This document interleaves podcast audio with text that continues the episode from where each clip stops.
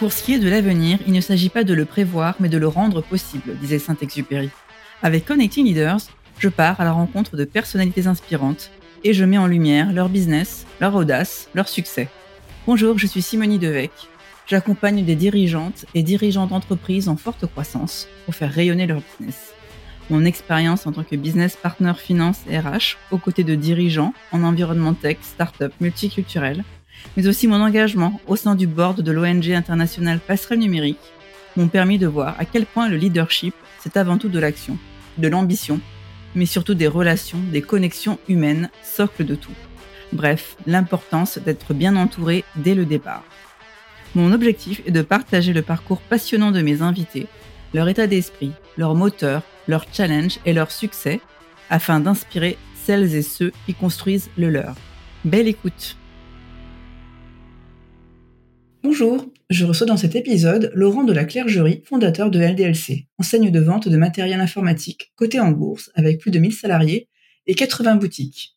Laurent est aussi connu pour la promotion de la semaine de 4 jours qu'il a mis en place dans son entreprise. Il en a d'ailleurs écrit un livre. Nous revenons sur les bénéfices et bienfaits de la semaine de 4 jours chez LDLC, mais aussi sur sa recette pour allier performance et management bienveillant, avec la qualité de service et le bien-être au travail. Belle écoute. Bonjour Laurent. Bonjour Simonie. Ravi de t'accueillir sur mon podcast Connecting Leaders. Surtout qu'on enregistre euh, en studio à Lyon, donc euh, hyper euh, honoré de ta venue. Ah, c'est un plaisir, une occasion de plus de parler de la semaine de 4 jours, un sujet qui, comme tu le sais, me tient à cœur. Pour commencer, pourrais-tu te présenter sous l'angle que tu souhaites? Alors, Sébastien Laurent de la Clergerie, j'ai créé, enfin, je suis fondateur de LDLC que j'ai créé en 1996. Euh, père de famille, deux enfants, qui font l'école à la maison, pour dire que je suis jamais tout à fait dans les standards. Passionné par l'entrepreneuriat depuis le départ. J'avais écrit dans une rédaction que je le ferais, euh, enfin en cinquième, que je serais entrepreneur plus tard. Et puis quand j'ai retrouvé cette rédaction, j'ai vu que ma première ligne, c'était depuis que je suis en maternelle, je rêve d'être entrepreneur. Donc voilà, passionné depuis tout le temps de, de faire ça. Tes parents l'étaient? Pas du tout. Il n'y a pas d'entrepreneur dans la famille. Non, c'est vraiment, euh, je pense que c'est une époque. Euh, je lisais Picsou, c'est l'époque Bernard Tapie, on a la série en ce moment. Oui. Euh, il y a un peu de tout ça, peut-être, qui a germé dans ma tête. Et puis un côté aussi, sortir du cadre, de ne pas avoir de chef, vivre ma vie, qui a toujours été un peu présent en moi et qui fait que d'ailleurs, derrière, bah, j'ai toujours cherché à être un peu différent, chercher des pistes différentes, pas être différent, mais chercher des pistes différentes de ce que tout le monde veut faire. Out of the box, comme on dit. Exactement. Ouais, c'est vraiment ton truc, quoi c'est pas un truc que je fais parce que je veux être out of the box. C'est en fait, je suis comme bien, ça. Ouais. C'est, je cherche toujours le petit truc pour être différent, pour voir les choses différemment et, trouver la, une solution au problème d'une façon différente. LDLC, dès le début, est-ce que tu avais euh, une idée exacte de ce que tu voulais faire en termes de management, euh, d'organisation? Justement, on va parler de, l'entreprise libérée, par exemple. Alors, si tu prends LDLC au départ, en fait, quand j'ai créé la boîte, si tu m'avais dit le jour où je crée demain, tu vas gérer 1000 personnes, j'aurais dit, OK, je laisse tomber. D'accord. Pourtant, je le fais aujourd'hui, ça se passe très bien. Mais en fait, j'étais vraiment dans l'optique de faire un truc pour m'éclater. C'est-à-dire, OK, entrepreneur, OK, créer ma boîte, mais euh, en gros, la bande d'amis qui va créer son truc et se développer. Donc, le côté entreprise libérée, c'est pas l'entreprise libérée pour l'entreprise libérée, c'est en fait la façon dont j'aurais, je voulais que ma boîte soit gérée. Et c'est comme ça d'ailleurs que j'ai géré LDLC les dix premières années sans le savoir. C'est-à-dire que pendant dix ans, quand on est passé de 0 à 300 personnes euh, et de 0 à 150 millions d'euros de chiffre d'affaires, en fait, pendant ces dix ans-là, on était une bande d'amis, même si on était 300, qui gérions une boîte sans se poser de questions. Je me rappelle qu'il n'y avait pas de comité de direction, pas de salle de réunion, pas de salaire différent de chef. On était à 80-90%, c'était notre premier job vraiment le truc qui tournait euh, comme ça sans se poser de questions. Et c'est plus tard, quand je me suis intéressé au modèle entreprise libérée, que je me suis dit, mais en fait, euh, tu l'as déjà fait. Pendant les dix premières années de la boîte, tu étais quasiment dans une entreprise libérée sur euh, les trois quarts des critères, c'est-à-dire, enfin, aujourd'hui, moi, j'ai revu mes critères d'entreprise libérée par rapport à tout ce qu'on peut lire. Ce que j'ai pour moi, c'est avant tout confiance qui amène responsabilisation et autonomie des équipes. la notion d'hierarchie, plus ou moins, moins, c'est sûr, pas trop. Euh, je suis pas rentré dans tous ces modèles. Le leader qui accompagne plutôt qu'il ne contrôle. Mais vraiment, la clé la confiance. Et après, on autonomise, on responsabilise les équipes et on est dans un modèle qu'on peut dire libéré. Euh, je vais revenir sur un point. Tu dis, euh, c'était mon premier job, c'est notre premier job. Comment tu peux scaler de zéro à 150 millions de chiffre d'affaires en faisant pas d'erreurs? Est-ce qu'il y a eu quand même des choses, des erreurs des... Oui, bien sûr, il y a eu des erreurs. Et puis d'ailleurs, je m'arrête aux 10 ans parce que justement, il y a eu une grosse erreur à ce moment-là. Où tu as réussi peut-être à bien t'entourer, justement, de personnes à la bonne place, tu vois, avec les bonnes expertises.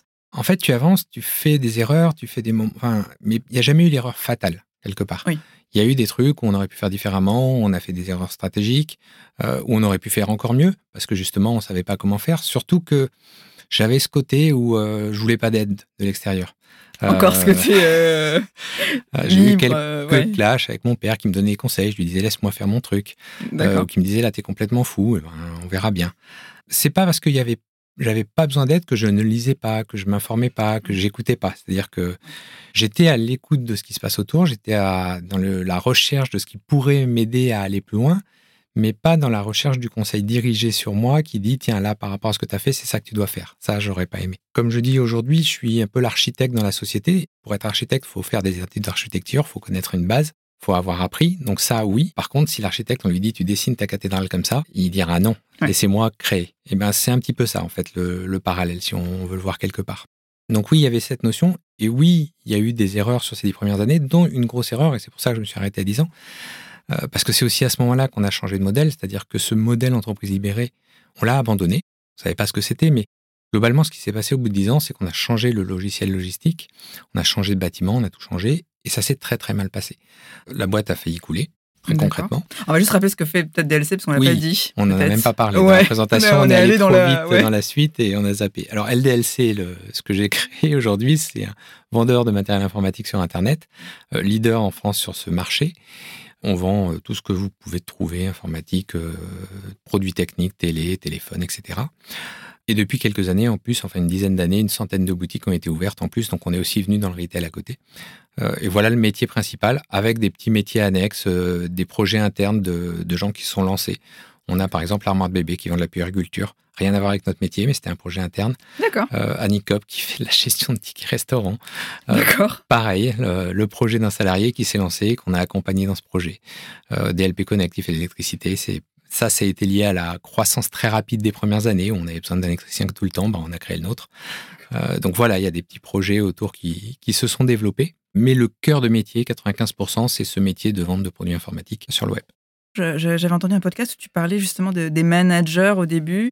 Tu voulais pas qu'il y ait de managers trop euh, micromanagement. Tu voulais qu'ils soient plus des, qu'il n'y ait même pas de ligne managériale quasiment? En fait, si tu reprends le, euh, ce que je te disais, donc on a eu ces dix premières années mode un peu entreprise libérée, on se posait pas de questions. Puis on a eu ces dix années hyper structurées suite à cet accident logistique parce qu'en fait, on s'est dit, bon, on a joué pendant dix ans euh, un peu au fou dans notre coin, mais là, on peut plus jouer. On est une grosse boîte, il faut qu'on structure. Et surtout, il faut qu'on fasse appel à l'aide extérieure. Donc on a recruté des gens qui avaient un peu d'expérience dans des boîtes qui avaient 5, 10, 20 ans d'expérience. Et puis quand ils sont arrivés dans cette structure qu'ils ont vu complètement euh, déconstruite, D'accord. Forcément, ils ont structuré. Et la boîte a vécu 10 ans comme ça. Ça s'est pas mal passé. On est passé de 150 millions à 350 millions de chiffre d'affaires. On est devenu beaucoup plus, beaucoup plus nombreux, plus de 1000 à l'époque. Un peu moins parce qu'on n'avait pas encore les filiales qu'on avait rachetées. Mais il y a eu ce côté structuré. Et effectivement, et c'est là que, par rapport à ta question, on va atterrir, c'est qu'à ce moment-là, j'ai lu un livre d'Alexandre Girard sur l'entreprise libérée et qui m'a reprojeté en, arrière et qui m'a fait dire, OK, tu as abandonné ce modèle, mais ce modèle, c'était toi. Et aujourd'hui, tu es dans une entreprise normale, structurée, comme il y a partout, mais c'est pas toi. Donc tu ne vas pas continuer comme ça. Et effectivement, à partir de là, j'ai repositionné des choses comme bah, le manager, c'est pas un contrôlant, c'est quelqu'un qui va accompagner ses équipes, c'est quelqu'un qui va les amener à grandir euh, et qui n'est pas là pour juste les juger, mais au contraire les, faire grandir. faire grandir de manager coach justement cette posture de exactement. mais c'est ce que je me suis dit ce que j'étais à des moments parce qu'en fait quand je regarde mon job je me dis mais tu es plus un coach qu'un manager à des moments. Bon effectivement il y a une direction il y a des choses que tu donnes mais dans le quotidien avec les équipes ça ressemble plus à ça des fois. D'accord j'ai vu aussi que tu avais lancé un jour une opération fermeture des salles de réunion pendant trois mois oui alors ça. Tu peux nous en parler? Enfin, C'était quand? C'était quoi l'idée? Ça, c'est aussi un exemple qui fait que je dis qu'on n'est pas une entreprise libérée. Parce qu'une entreprise libérée, tu prends pas de décision unilatérale. Et typiquement, ce genre de décision, bah, je l'ai pris de façon totalement unilatérale. L'histoire, elle est toute bête. C'est bon, il y a des réunions de partout. On a deux énormes salles de réunion qui sont vitrées au-dessus de notre machine à café. Et à chaque fois, je les voyais, il y avait 25, 30 personnes dedans dans chaque salle. Et je me disais, toute cette énergie qui est perdue, parce que bah, nécessairement, ils sont pas tous en train de bosser et il y en a trop. Mais ça vient aussi de ce côté, on veut faire du collectif, donc bah, on met 10 personnes, 15, 20, parce qu'il y en a toujours un qui se dit, mais si j'étais, j'aurais peut-être donné une idée, etc. Et je vois le truc, je me dis, mais on perd une énergie dingue. Et puis un jour, j'ai un bureau et à côté, il y a une toute petite salle de réunion qui peut contenir deux, trois personnes. Et j'entends, euh, on a un fournisseur qui est là, qui est en train de négocier ses budgets marketing avec mes équipes. Et puis je me dis, waouh, il est en train de leur passer un maximum de trucs pour un minimum de coûts, on est en train de se faire avoir. Donc je me lève à midi pour aller manger, je passe une tête dans la réunion et je leur dis, euh, hé les gars, laissez-vous pas avoir. En plus, je les connais, donc. Euh, et là, je vois qu'en fait, en face de lui, il n'a pas deux personnes comme j'imaginais, mais qu'il y en a sept. Et je me dis, mais on est devenu fou. Non seulement, bon, on va pas parler du budget où j'ai sept personnes qui sont en train de négocier, donc on va pas parler de coût horaire, de ce que ça coûte par rapport au budget qui négociait, qui était rien du tout, où je me dis, là, j'ai déjà perdu le budget. Mais au-delà de ça, je me dis, on est devenu complètement fou. C'est-à-dire que plutôt que de faire des micro-réunions, justement, on se met à 7 sur un tout petit sujet parce qu'on veut oublier personne. Et en fait, ça m'agace. Et le lendemain matin, j'arrive au bureau et le mat et jeudi, j'envoie un message en réseau interne en disant les salles de réunion sont fermées pour trois mois. Autant dire comme c'est pas préparé, annoncé, que c'est un choc total dans la boîte, qu'on prend pour un fou, qu'on vient me voir en disant mais Laurent, on travaille comment? Parce que ton idée, elle est géniale. Mais, euh, maintenant, voilà. Nous, on, est incapable de travailler dans ces conditions. Euh, on a des rendez-vous avec les fournisseurs, avec les clients, on a, on a besoin de formation et de salles pour nos formations. Euh, bref, on a besoin de, salles pour, pour des réunions. Et je leur dis, bah, c'est simple, vous avez la machine à café, vous avez le réfectoire, vous avez votre bureau, quelqu'un peut s'asseoir en face, et bien vous allez travailler comme ça. Et vous allez vous débrouiller comme ça. Et on fait ça dans tous les, au siège, mais aussi dans tous les bâtiments qu'on a, c'est-à-dire que toutes les salles de réunion de l'entreprise sont fermées. Pendant 15 jours, 3 semaines, c'est le bordel. On n'y croit pas, on revient me voir, on revient à la charge en me disant mais Laurent, j'ai tel truc, c'est pas possible, il me faut une salle. Je dis non, c'est fermé. Hyper stressant, enfin, je, non, Pendant trois semaines, je pense que c'est stressant. Et puis, ben, il serait, les gens se résolvent à ce qui se passe ou cherche des solitions peut-être. Hein, reste dans le modèle. Et oui, eh ben, c'est ce qui va se passer. Il y a des réunions qui vont se passer au réfectoire autour d'une table avant midi et deux. Il y a des réunions qui vont se passer à la machine à café. Ils vont faire des, des, réunions dans leur bureau au lieu de les faire à 10. Euh. Et puis ils rentrent dans ce rythme et ça dure trois mois. Et au bout de trois mois, la question, il y a les services généraux qui viennent nous voir et qui me font est-ce qu'on rouvre les salles de réunion? Parce que plus personne n'en a besoin. Parce qu'en fait, on a pris le rythme. Et on a condamné définitivement les deux grosses salles qui permettaient d'accueillir 25 à 30 personnes. On a rouvert les salles qui allaient jusqu'à 4 personnes. Et puis voilà. Et puis aujourd'hui, ça tourne. La réflexion m'était aussi venue du, tout tout début de la boîte, des premières années, parce qu'en fait, j'avais réalisé qu'à l'époque où on était 300, on n'avait pas de salle de réunion. Du tout? Au tout début, non. Mais comment vous faisiez?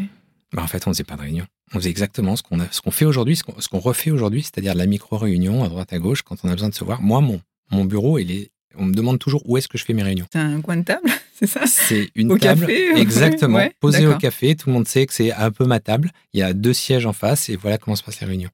De la même façon, on est mille, on n'a pas de comité de direction et on n'a pas un comité de direction mensuel, trimestriel, même pas annuel. Et pourtant, la boîte tourne.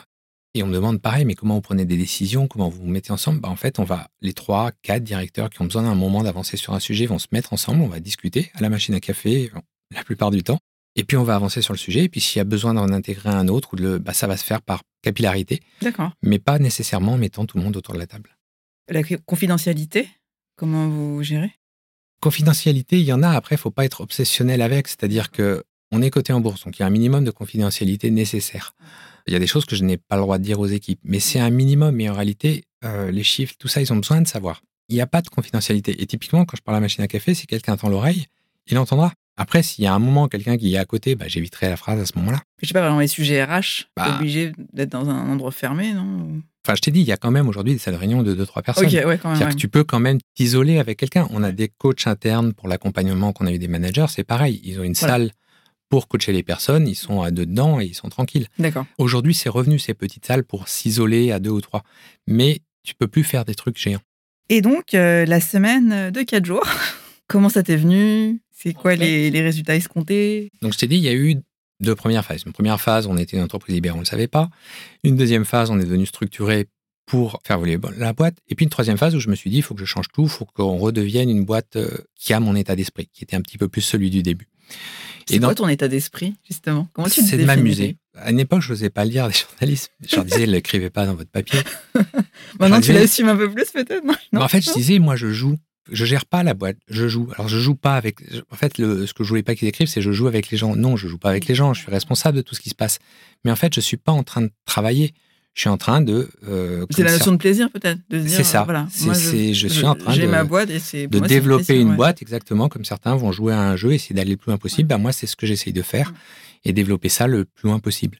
Mais en m'amusant avec les autres. Le but n'est pas d'avoir un jeu où je suis moi à m'éclater dans mon bureau, Mm. le geek fermé dans son bureau. Ouais. Non, j'ai envie que tout le monde en profite. Et justement, quand euh, on était trop structuré, j'avais le sentiment qu'il y avait de la politique, que c'était trop, euh, Trop rigide. ouais, trop rigide.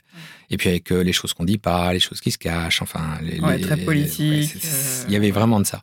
Ça, Et c'est je voulais- tout ce que t'aimes pas. Ah, vraiment. Et je voulais casser tout ça. Et d'ailleurs, la première chose que j'ai fait à l'époque, on, on venait de racheter un concurrent. Euh, on était passé du coup de 350 à 500 millions d'euros de chiffre d'affaires. Et puis, on venait d'annoncer en bourse que bah, dans 5 ans, on ferait un milliard de chiffre d'affaires. Six mois plus tard, je suis revenu vers les équipes, justement, dans ce moment où j'ai décidé de tout changer en disant j'ai fait une énorme connerie. Je viens d'annoncer en bourse que dans 5 ans, on ferait un milliard de chiffre d'affaires. Et j'ai mis en gros en avant le fait qu'on allait grossir et que c'était euh, la politique de la boîte d'aller le plus loin possible. Eh bien, je vais arrêter tout ça. Je vais arrêter de parler chiffres. Dorénavant, ma priorité, c'est votre bien-être. Et on va s'occuper de ça avant toute chose. Et parce que, parce que je suis pas complètement bête, et que j'ai pas arrêté mon ambition, Non plus. Voilà.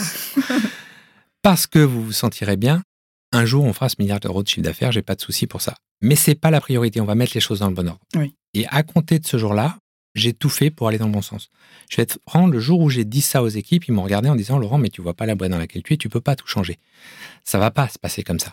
C'est pas simple. Et, et même si certains étaient là des dix premières années et me disaient mais tu retrouveras jamais ça, c'est plus possible. Mm. Mais moi c'était mon, c'était le truc que j'avais en tête de dire j'y arriverai. Ça prendra du temps, ça va pas se faire en six mois. Et à partir de là, j'ai vraiment bossé là-dessus. C'est-à-dire que ça a été l'ambition, changement de position des, des, des managers, formation de trois coachs en interne pour accompagner les managers dans ce changement de position. Mhm. Les salles de réunion, ça faisait un petit peu partie de ça pour arrêter ces, ces réunions où tout le monde se réunit et pense à plein de choses.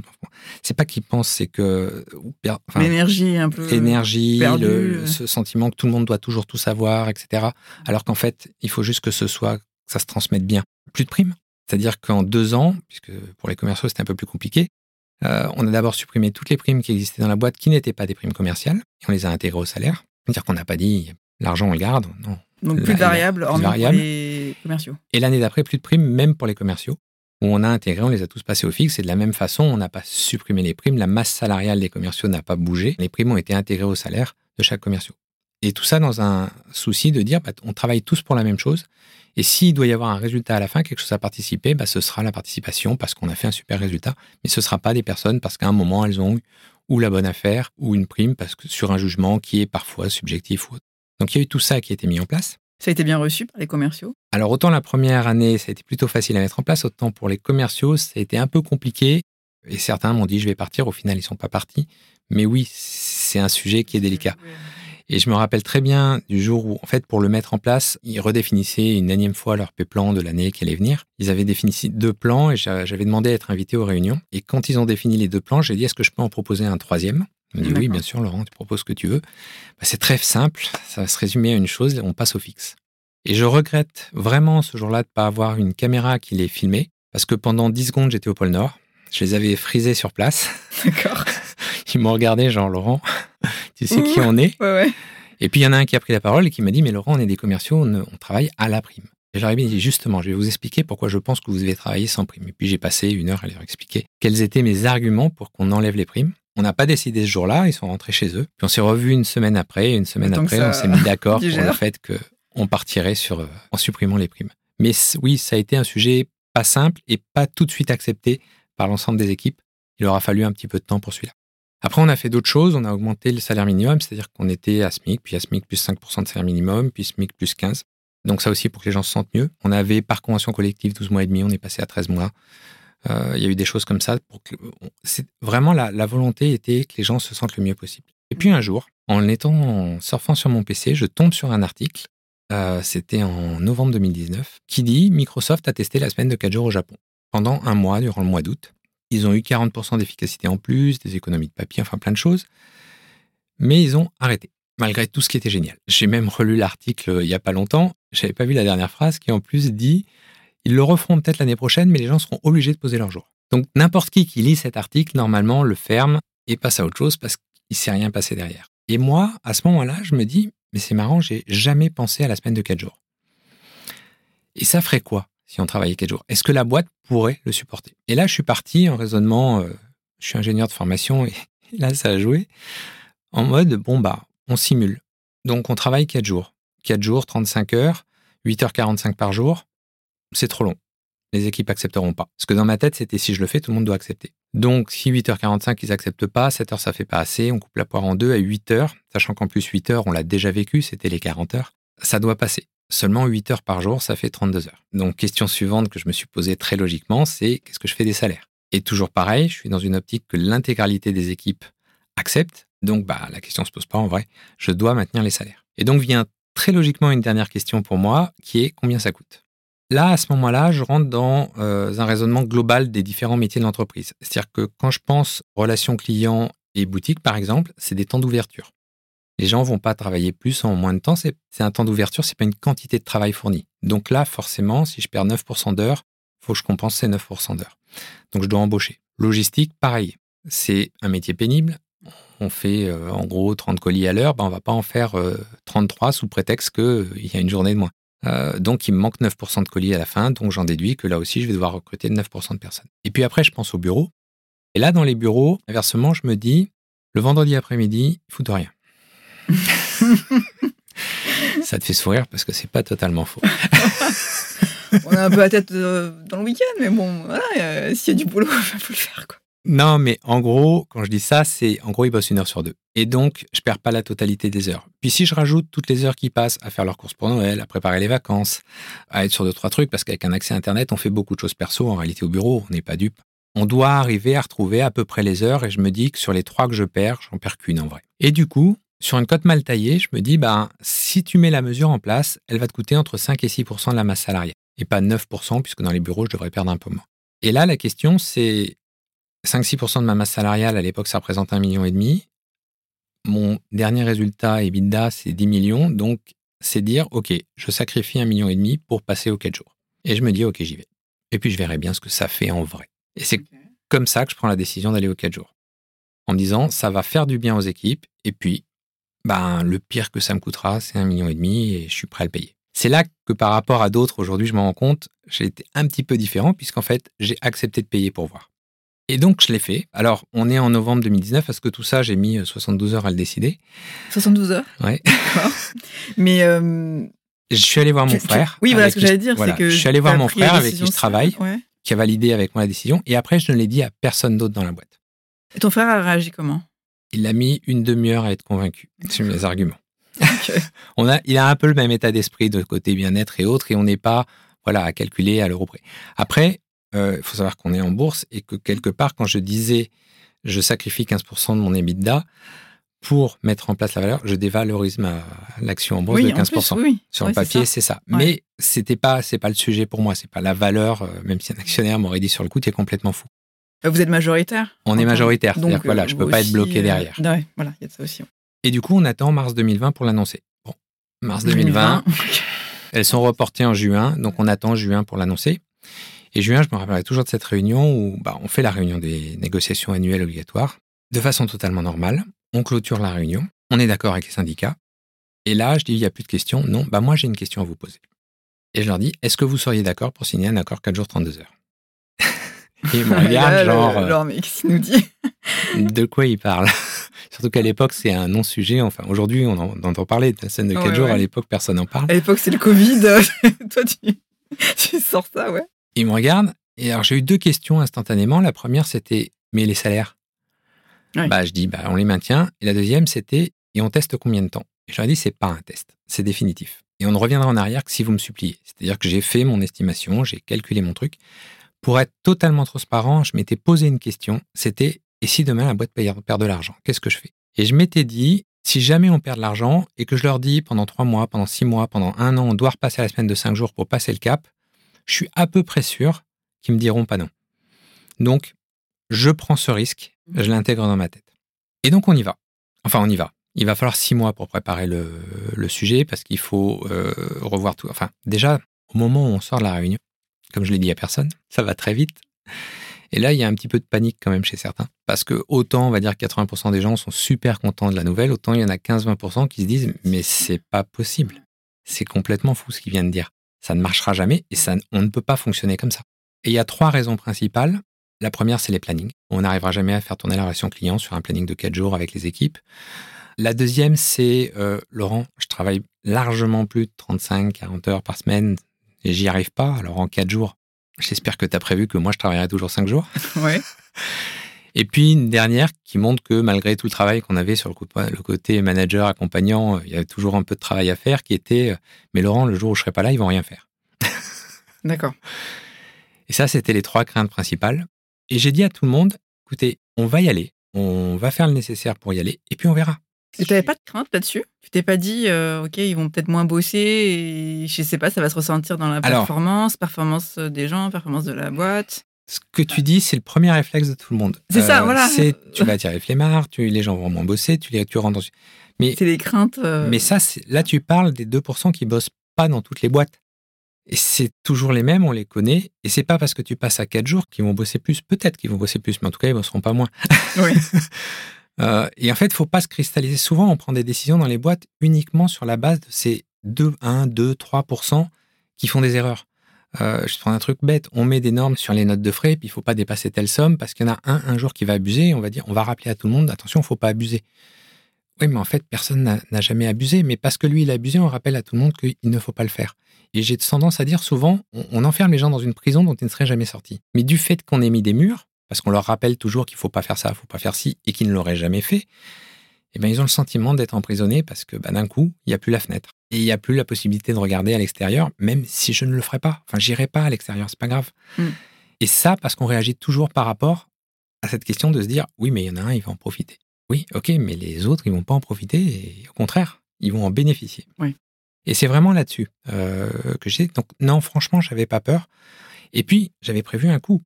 C'est-à-dire que c'est pareil dans la démarche, je ne suis pas arrivé vers les gens en leur disant tu vas devoir travailler plus. La personne, enfin les personnes, parce qu'il y était plusieurs, est venue me voir en me disant j'y arrive pas en cinq jours, en quatre jours ce sera pas possible. Je leur ai dit bah, tu en embaucheras et tu délègueras. C'est-à-dire que le, ce travail que tu n'as plus le temps de faire, tu vas le transposer sur quelqu'un d'autre. tu vas apprendre à déléguer. Parce que c'est aussi souvent ça le défaut de quelqu'un qui travaille un peu trop, c'est de prendre à cœur et de pas vouloir déléguer parce que la personne à côté fera moins bien. Je suis parti de 1 à 1000, à chaque fois que j'ai dû déléguer quelque chose ou j'avais une tâche à responsabilité, je me disais, ce sera moins bien fait. Et puis je regardais le truc, je me disais, ah, moi, j'aurais pas fait comme ça. Et puis, bah, ça tourne. Et puis, oui, j'aurais pas fait, mais il a aussi fait d'autres trucs que moi, je faisais pas. Donc, euh, voilà, il faut sortir de ces préjugés euh, mm. du départ. Et donc, on a travaillé sur tout ça. Ça a été plutôt simple. Ça, c'était une surprise parce que j'avais pas anticipé de la même façon la façon dont on allait le faire. Et globalement, euh, aujourd'hui, on est sur un contrat à temps plein 32 heures. On a supprimé les RTT les forfaits jours n'ont plus de RTT. Et puis pour que ça fonctionne, parce que quand on a demandé aux équipes quel jour elles voulaient, bah 60% veulent le vendredi, 20% veulent le mercredi, 10% le lundi, et puis le reste euh, mardi, jeudi. Sauf qu'en fait, on ne peut pas fermer la boîte. On doit fonctionner 5 jours sur 7 dans les bureaux, 6 jours sur 7 en relation client et dans les boutiques. Et donc, ça doit fonctionner sur des plannings. On doit tout refaire. Précise-moi, la semaine de 4 jours, c'est pour tout le monde dans la boîte. C'est pour tout le monde. C'était, pour moi, c'était nécessaire. Ça ne devait pas être un privilège de, pour certains. Ça devait soit, vraiment, soit tout le monde ou personne. Exactement. C'est aussi pour ça que j'ai fait un accord d'entreprise. C'était pour l'imposer à tout le monde. D'accord. Quand je dis qu'on n'est pas une entreprise libérée, voilà. ok. C'était vraiment pour. Et après, je m'étais dit, on corrigera s'il y a des choses à corriger. Mais dans un premier temps, je veux vraiment tout le monde soit dedans. Donc voilà, on a mis ça. Et donc pour que ça fonctionne, comme tout le monde voulait le vendredi et que ça fonctionne pas, ça, ben, on a fait des binômes. C'est-à-dire qu'ils se sont mis par deux et qu'une semaine sur deux, ils ont leur vendredi qu'ils voulaient. Et puis une semaine sur deux, un jour de fonctionnement. C'est-à-dire vendredi et mardi, par exemple, ils alternent entre eux, le vendredi et le mardi. Ce qui permet à la boîte de fonctionner et puis à chacun d'avoir au moins une semaine sur deux le jour qu'il voulait, plus l'autre semaine, toujours les quatre jours, mais pas nécessairement sur le jour choisi. Et comme ça, on a réussi à refaire tous les plannings, à tout mettre en place. C'est les équipes qui ont fait les plannings, c'est pas les RH. En fait, on est, je suis venu vers eux en leur disant, il n'y a qu'un objectif. Il ne faut pas que de l'extérieur, on se rende compte que vous travaillez quatre jours par semaine. Donc, vous vous organisez dans l'équipe comme vous voulez, mais du moment qu'à la fin, les clients de l'extérieur ne s'en rendent pas compte. Et les clients internes Il n'y a pas de rupture de service. Euh, Exactement. Et chacun a fait ses plannings et au final, chacun a trouvé le planning pour que ça fonctionne. Et c'est amusant d'ailleurs parce qu'on a des équipes commerciales, on en a plusieurs, qui n'ont pas nécessairement la même façon de fonctionner. Il y en a qui ont décidé, par exemple, que tous les mardis, ils seraient toujours là, euh, parce qu'on a aussi du télétravail, mais que le mardi était un jour de présence obligatoire. Il y en a qui ont dit non, on prend les jours, on répartit les jours sur la semaine, et puis si un jour on a besoin de se réunir vraiment de façon impérieuse, on sera tous là et on décalera le jour de celui qu'il faut, et puis il le reprendra et on récupérera. Mais chacun, voilà, a créé un planning pour que ça fonctionne. Et du coup, c'est pas les mêmes partout. Et il y a eu cette notion de confiance sur ça, qui aussi responsabilise un petit peu les gens et qui. Mais la grosse surprise, c'est qu'au moment où on a lancé ça en janvier 2021, alors que j'avais dit, bah, s'il y a besoin dans les plannings de recruter, euh, faites-le, parce que forcément, je comprends qu'à des moments, il peut y avoir des manques. Eh ben, faites-le. Et tout le monde a dit, on va y aller comme ça, et on verra de quoi on a besoin après. Et on recrutera en fonction des besoins. Et donc, du coup, on n'a pas recruté. Et on s'est lancé dans la semaine de 4 jours. Euh, pour pallier, tu veux dire si jamais. euh, Exactement. Au moment du lancement, on n'a pas recruté. Et on s'est lancé dans la semaine de 4 jours, le 25 janvier 2021. Et déjà, je me rappelle un mois plus tard, j'étais assis à mon bureau et je me dis, waouh, c'est quand même impressionnant parce qu'en fait, ça fait un mois qu'on est aux 4 jours et je vois pas la différence. Je me rends pas compte. Alors, c'est pas tout à fait vrai. Il y avait une différence majeure et ça, on l'a vécu dès le premier jour. C'est que à chaque fois qu'on envoyait un mail en interne, une fois sur cinq, tu recevais je suis off aujourd'hui, nécessairement. Et on les connaissait pas tous en plus au départ, les jours de chacun, donc euh, on avait l'impression de sans arrêt recevoir ce mail. Mais ce mail, je me suis rendu compte dans un deuxième temps qu'il était super important. Parce qu'il a créé un truc génial.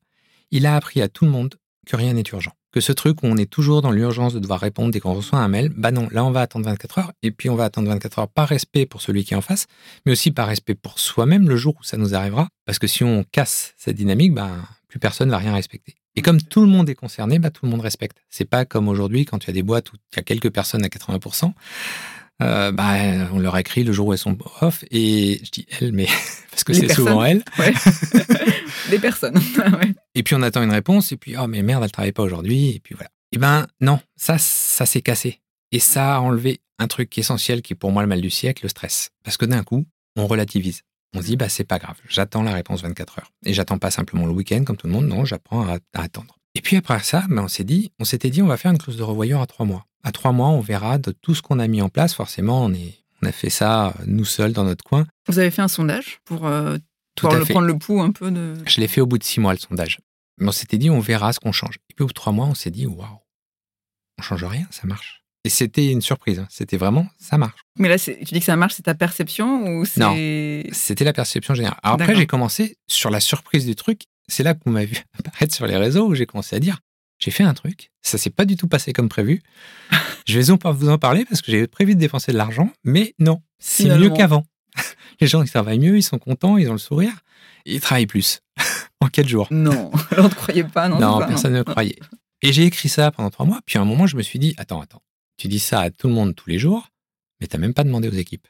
C'est un ressenti, Ouais. mais tu l'as pas vérifié. Donc effectivement, j'ai fait un sondage en interne pour dire, bah, qui est pour? Euh, Il y avait trois, enfin, il y avait trois grandes thématiques. En gros, à qui ça a changé la vie, qui est très content des quatre jours et qui voudrait revenir en arrière? Le ça a changé la vie, c'était 40% des salariés qui disent, waouh, c'est, je n'imagine même pas, jamais, en gros, pour rien au monde, je reviendrai à autre chose. Ouais. Toutes fonctions confondues. Même les salariés sceptiques du début ont été surpris. D'accord. Même ceux qui sont venus me voir au départ pour me dire ça marchera pas, à la fin disaient non, franchement, c'est génial et je reviendrai pas en arrière. Ensuite, tu avais à peu près euh, 58% qui te disent il y a deux catégories. Il y a 50% qui te disent c'est génial, c'est top, euh, ce- le, le rythme des 15 jours me va bien. Après, tu avais 7-8% qui te disent c'est génial, mais bon, si je devais retravailler 5 jours, ça me dérange pas, euh, mais j'en profite. Hein.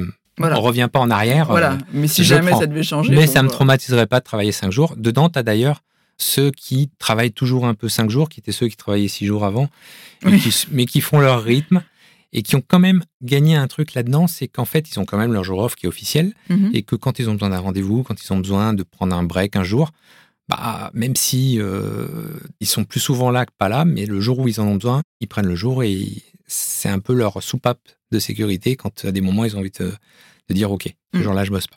Et puis tu avais 1% qui a dit non, faut revenir en arrière. Alors j'ai cherché à creuser pour trouver ce pourcent parce que le sondage était anonyme. Mhm. Ouais. Et j'ai eu deux remarques principales, euh, parce qu'on concernait trois salariés, en tout cas dans ceux qui avaient voté.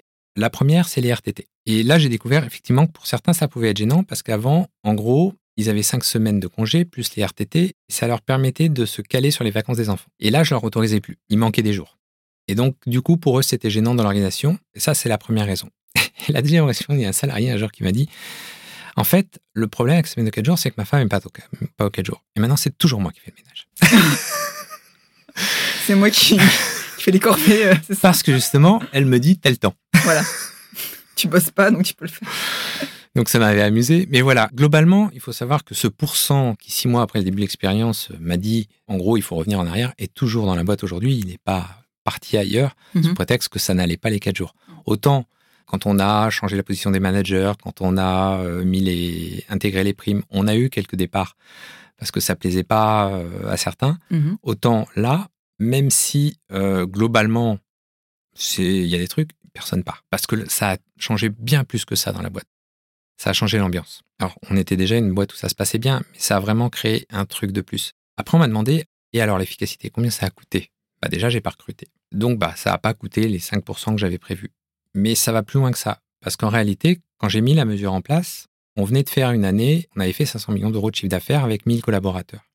Puis il y a eu le Covid, le chiffre d'affaires a monté, et on a fait 700 millions d'euros de chiffre d'affaires avec le Covid, Mhm. avec 1000 collaborateurs. Donc on a fait 40% de croissance sans recruter personne. C'est impossible. Enfin, sauf si on passe aux 4 jours. Tiens donc. Et du coup, ben, en réalité, ça m'a fait gagner de l'argent, puisque j'aurais dû, dans une boîte normale, embaucher au moins 15 à 20% de collaborateurs pour compenser la croissance. Et ben donc, du coup, j'ai gagné 15 à 20 de masse salariale. Et c'est tout le contraire qui s'est passé. Aujourd'hui, même, pour être totalement transparent, on travaille un peu au ralenti, parce qu'en fait, on est toujours 1000. La période Covid est passée, le chiffre d'affaires est redescendu. On a fait 570 millions l'année dernière. Et en fait, ben, on n'a plus assez de travail pour 1000. Alors, pour essayer de compenser, on a lancé pas mal de projets pour essayer de travailler sur des choses nouvelles, pour trouver des choses à faire. Mais on se rend compte qu'on est toujours plus productif qu'avant. Qu'il y a vraiment ça qui est apparu, qui est différent. Et donc, me rendant compte de ça, que bah oui, je sais, c'est contre-intuitif, mais c'est vrai, on travaille mieux plus en 4 jours 32 heures qu'en 5 jours 35 heures, ou en 4 jours forfait jour qu'en 5 jours forfait jour. Je me suis dit, mais tu peux pas garder ça pour toi. Il faut que tu l'expliques à l'extérieur. Mm. C'est c'est tellement contre-intuitif qu'il faut que tu arrives à faire comprendre aux gens que oui, je, je sais que ça vous surprend, je sais que ça euh, régulièrement, et encore euh, à chaque fois que je passe sur LinkedIn, il y en a un qui va écrire ça, qui va dire bah oui, et puis demain trois jours, après-demain deux jours, et puis dans trois ans zéro jour. Je comprends la, réaction. euh, on a vécu les 35 heures en France qui ont été mal vécues par beaucoup de monde en disant c'est ça a comprimé mes heures de travail ou euh, enfin il y a eu plein de choses qui ont, où on a réduit le temps de travail, où on détruit la valeur travail. Mais en fait, on se rend pas compte que euh, le monde a changé. Qu'en réalité, parce que du fait que ça marche aussi bien, je me suis dit, mais pourquoi ça marche? Et puis quand on regarde, il y a un siècle à peine, on travaillait six jours et demi par semaine. Et aujourd'hui, je vous dis, il faut travailler quatre jours par semaine. Alors, qu'est-ce qui a changé? Bah Déjà, ce qui a changé, c'est qu'il y a un siècle, quand on travaillait sur un projet par an, dans une boîte, c'était énorme. Parce qu'il n'y avait pas cette concurrence, il n'y avait pas cette évolution rapide que permettent les ordinateurs, etc. On n'avait pas de téléphone portable qui ont resté connectés toute la journée. On vivait le soir. En fait, quand on quittait le boulot, on quittait le boulot. Et puis, on faisait pas une heure de route. On faisait euh, cinq minutes à pied pour rentrer chez soi, souvent on rentrait à midi d'ailleurs. Et donc, on avait une autre vie à côté du travail. Tout ça, ça a disparu. Et on parle beaucoup du temps pro qui déborde sur le temps perso, mais on ne parle pas du tout du temps perso qui déborde sur le temps perso. Parce que les WhatsApp, les Snapchat, les... tous ces trucs, ces amis, ils sont connectés avec nous tout le temps. On les a plus au téléphone, mais on les a 24 sur 24. Et on n'a plus de temps à soi. Et en fait, cette journée, bah, elle rééquilibre tout ça. Elle redonne du temps dont on peut profiter. Dans les remarques d'ailleurs que j'avais eues quand je l'ai mis en place, je croise une des femmes qui travaille chez nous dans le couloir et puis je lui dis Ah bah tu vas enfin trouver le temps de garder tes enfants le mercredi. Et elle m'a regardé, elle me dit Mais Laurent, t'es complètement fou. Je vais prendre le lundi. J'aurai pas mes enfants, pas mon mari, ça sera génial. Oui, c'est vraiment du temps c'est pour ça. soi. Si on retrouve ce truc dont on se rend pas compte mais qu'on a tous perdu. On n'a plus le temps de prendre le temps. Et ce jour off dans la semaine, bah, il réinstalle ça. Et on se retrouve plus dans un week-end où on n'a rien le temps de faire et on recommence le lundi et on repart dans une semaine et on attend tous. Et dans toutes les boîtes aux cinq jours, tout le monde attend la même chose, les vacances pour se reposer. Et puis une semaine après les vacances, on attend les vacances suivantes.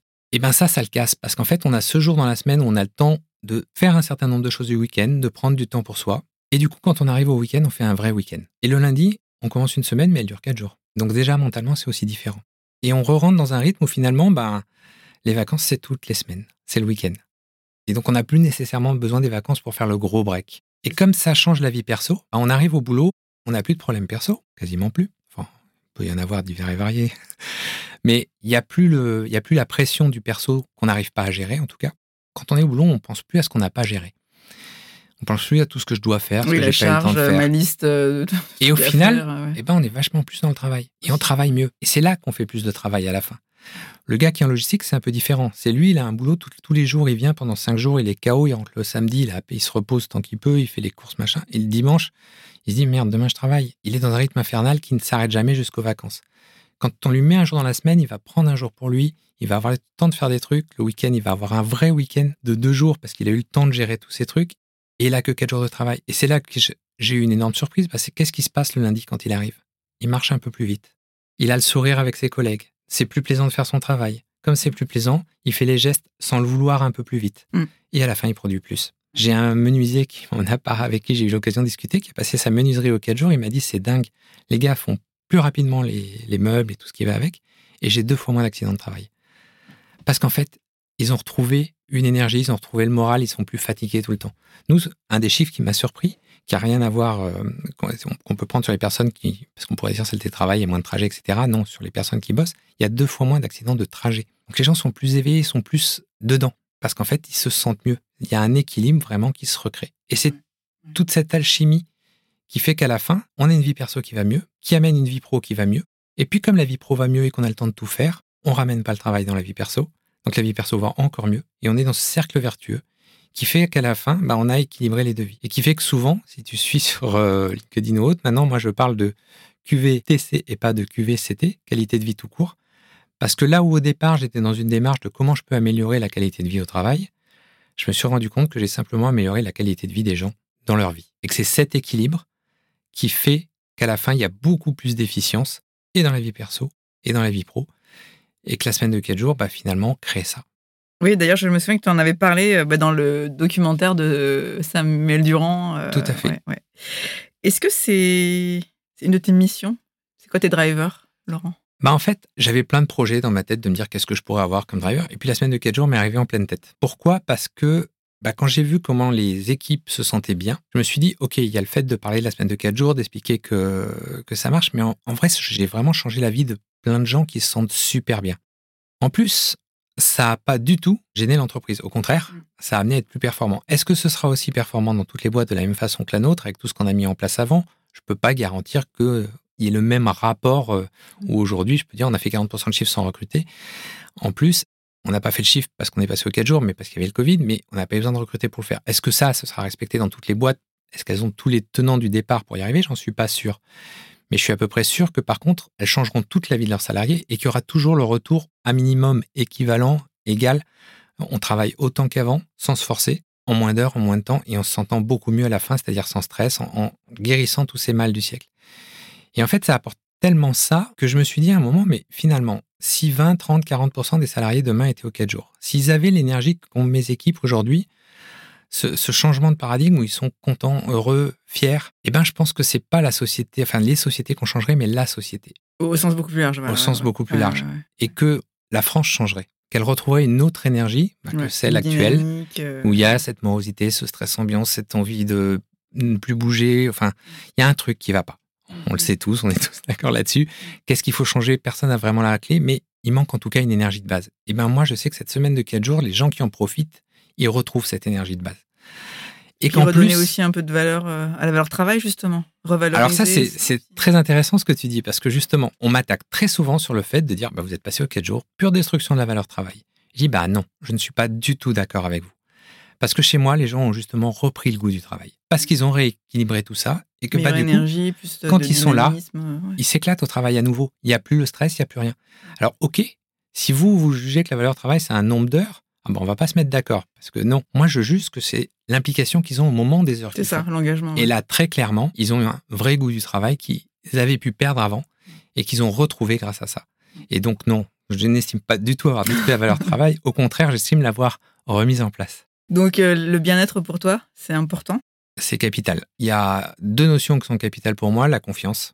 Parce que tout ce que j'ai mis en place et qui fait que c'est aussi efficace, c'est une notion de confiance. Il y a une confiance dans entre les équipes. entre- Parce que ça aussi, c'est un débat que j'avais eu en interne en disant euh, la confiance, c'est vertical, c'est horizontal, c'est dans tous les sens. Vous devez vous faire confiance entre vous pour que ça fonctionne. Et ça, c'est capital. Et puis, une fois qu'on a la confiance, on peut tout faire. Toi, tu fais confiance facilement à tes collaborateurs? Il y a une phrase que je dis toujours aux gens qui travaillent en direct avec moi. C'est on définit la tâche, on définit ce qu'on a à faire ensemble, et je leur dis bah voilà, dorénavant, je te donne les clés, les clés du camion, et moi je te vois, mieux je me porte. En gros, j'ai confiance totalement en toi. Par contre, s'il y a le moindre pépin, s'il y a le moindre souci, ou s'il y a un truc qui est génial qui est arrivé, tu viens me voir, on en parle, on raconte tout ça ensemble, et puis on se voit de temps en temps. Mais typiquement, j'ai pas de réunion tous les lundis avec mon collaborateur, ou tous les mois, ou tous les trimestres. Ça va se faire en fonction des choses. S'il faut se voir trois fois de suite pendant trois jours, on se verra trois fois de suite pendant trois jours. Si pendant six mois on n'a pas besoin de se voir, eh ben c'est pas grave, on se voit pas pendant six mois. Et je sais que ça tourne et ça me va. Et donc, du coup, toi, comment tu prends soin de toi? Bah moi je suis aux trois jours. Sachant que euh, on ah, fait peut-être trois jours sur LDLC, mais t'as alors trois jours plus chargés. Hein. Je suis pas à trois jours 8 heures, je suis à trois jours plus chargé. Alors pourquoi je dis que je suis aux trois jours? Parce que bon, c'est trois grosses journées pour le coup. Parce qu'en fait, bah, chacun fait ce qu'il veut de son jour off. Et en fait, si moi je prends le temps que je passe à parler de la semaine de quatre jours, ça me prend deux jours par semaine. C'est ça, mes deux jours à côté. Puis le week-end que je prends aujourd'hui véritablement, c'est-à-dire que je ne travaille pas du tout le week-end. Tu déconnectes Je déconnecte complètement. Et ce qui fait que, ben voilà, c'est ça mon rythme aujourd'hui. Ça me permet de beaucoup plus profiter de temps que j'ai avec ma famille, avec les miens, etc. Et ça s'est construit aussi à travers le fait d'être passé aux 4 jours parce que ça, quand on travaille que 4 jours, ben, il y a moins de sollicitations de travail qui reviennent régulièrement et ça organise aussi. C'est là que ça enlève la pression d'un peu tout le monde. T'arrives à couper Ah, complètement. Mais ça, c'est toujours été. Ça peut être surprenant, mais quand je pars en vacances 15 jours, je ne regarde pas mes mails, je ne regarde rien. On te contacte euh, pas euh, Si tu m'écris, tu vas recevoir un mail qui dit que je ne lirai pas ton mail et qu'il faudra me réécrire quand je serai revenu de vacances tel jour. D'accord. Et tu consultes pas Est-ce que tu enlèves les notifs? Est-ce je, que tu... je consulte. Tu es discipliné là-dessus? Non, mais en fait, quand je suis en vacances, je suis en vacances. C'est pareil, j'ai un téléphone portable aujourd'hui parce que euh, tu as ton billet de train dedans, tu as, tu, tu, la moindre CB, tu es obligé de valider, tu n'as plus le choix. Mais jusque-là, j'en avais pas. Et je vivais sans. Et quand je partais en vacances, je partais sans téléphone. Comme sur les réseaux sociaux? Sur LinkedIn? Je suis sur LinkedIn. C'est là que j'interviens le plus sur le sujet. Ouais. Euh, mais tu me trouveras pas sur Instagram, tu me trouveras pas sur, euh, sur les autres réseaux. Ouais, mais LinkedIn, c'est vraiment pour le sujet. Et voilà, là, c'est juste pour le sujet parce que il y a ça. Mais oui, c'est pareil. Voilà, je suis pas et je suis pas un homme de réseau en général. je connais pas grand monde. On me connaît pas mal oui. depuis que je parle des quatre jours. Mais moi, inversement, je connais presque personne. D'accord. Ben, merci beaucoup, Laurent. Merci. D'avoir euh, parlé de tout ça. Et puis, euh, à très bientôt. À très bientôt. Au revoir. Merci d'avoir écouté cet épisode de Connecting Leaders. Si vous avez aimé cet épisode, vous pouvez soutenir le podcast en vous abonnant sur votre plateforme d'écoute ou en le partageant autour de vous ou encore en laissant un commentaire sur Apple Podcast. Merci et à très vite